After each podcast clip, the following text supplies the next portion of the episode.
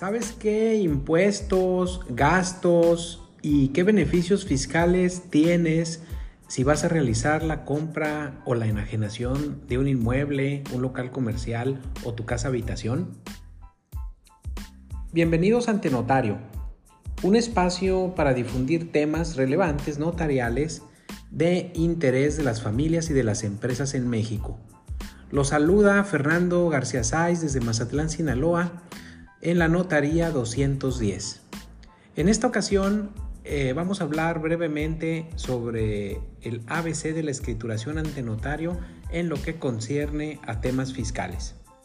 Cuando se formaliza ante notario una compraventa de un inmueble, sea terreno o terreno con construcciones, comerciales o residenciales, se generan obligaciones fiscales tanto para el que compra como para quien vende.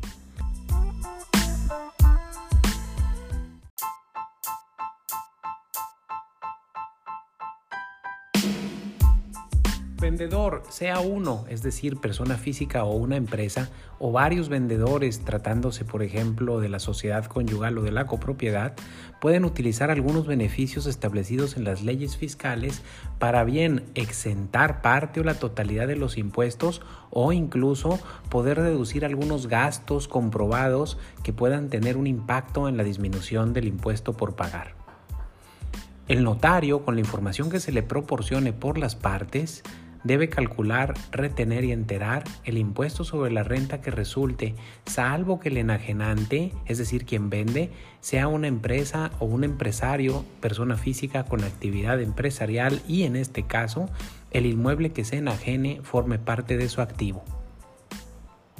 Es bien importante que sepan que si ustedes están vendiendo su casa habitación, cuentan con un beneficio fiscal importante.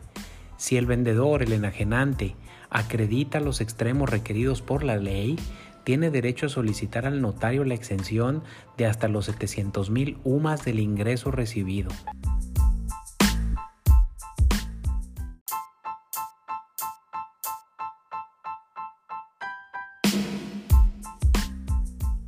Si usted es quien vende, debe tener a la mano y proporcionar con oportunidad al notario todos los documentos que le van a servir para utilizar dicho beneficio fiscal.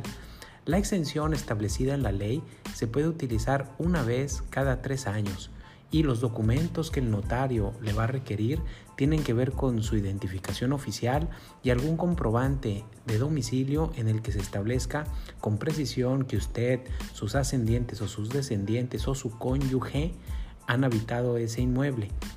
Evidentemente, usted puede tener tantas residencias como capital tenga y podrá utilizar, como le anticipé, una cada tres años como exención y beneficio fiscal. Entre otros documentos que son útiles para disminuir el impacto fiscal está el tema del costo comprobado de adquisición, que es lo que usted pagó por el inmueble, lo que va a acreditar con el complemento de la factura que le haya expedido el notario, el llamado CFDI. Puede también acreditar eh, con facturas todas las inversiones en construcciones, mejoras y ampliaciones, siempre y cuando estas facturas estén expedidas cumpliendo con los requisitos que las leyes fiscales señalan. También podrá utilizar para tener un beneficio fiscal el aviso de terminación de obra o el avalúo, todos los gastos y comisiones y mediaciones incurridas con agentes inmobiliarios.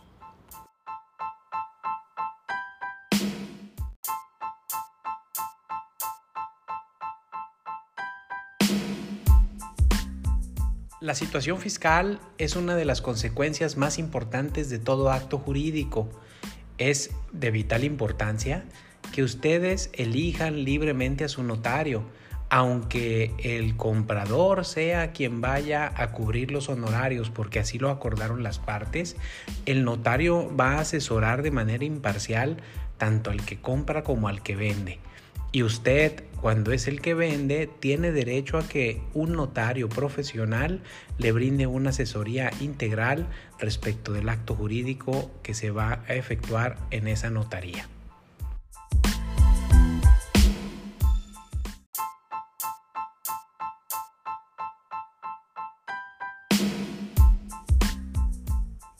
Si usted está comprando, deberá cubrir los impuestos federales cuando resulte de la adquisición del inmueble un ingreso, como cuando coloquialmente se dice que está comprando abajo del precio o que compró barato, como puede acontecer en el caso, por ejemplo, de los remates bancarios y que en estos casos se genera un impuesto sobre la renta por adquisición.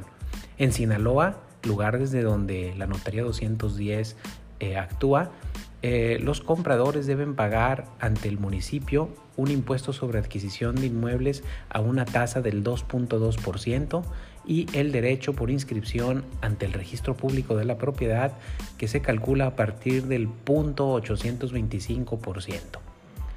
Las construcciones, por disposición de ley federal, son objeto de IVA, salvo que sean construcciones destinadas a casa habitación.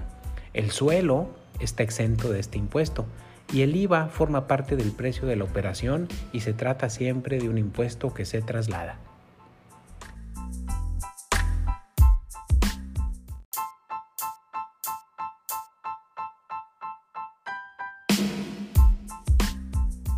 Hay otros gastos que se requieren para integrar adecuadamente el expediente y que deben estar listos al momento de iniciar la formalización del acto jurídico ante notario. Me refiero al avalúo, al certificado de libertad de gravámenes lo más reciente posible, al aviso preliminar que el notario debe presentar antes de la firma de la minuta, siempre a solicitud de las partes, la solvencia fiscal municipal, que es el certificado que emite el municipio manifestando que el inmueble no tiene adeudo predial, y por último, acreditar que el inmueble está al corriente o no tiene contrato en lo que se refiere al servicio de agua potable. Al notario, evidentemente, se le deben cubrir sus honorarios. Ambas partes le deben, pues a ambas partes asesora. Si las partes optaron por que el comprador realice este pago, es un pacto totalmente válido y dentro de derecho. Por cierto, este es el pacto más utilizado en la práctica. Pero si queda algún adeudo, el notario puede exigirlo a ambas partes por partes iguales. Los honorarios de los notarios no se fijan caprichosamente, por lo menos en Sinaloa se cobran de acuerdo con el arancel establecido en la ley del notariado. Es importante que sepan que los mejores notarios no ofrecen descuentos ni compiten deslealmente. Tengan mucho cuidado por si de casualidad les toca tener un notario de estos enfrente. Sus escrituras no serán de la mejor calidad. Acuda ante notario para aclarar cualquier duda.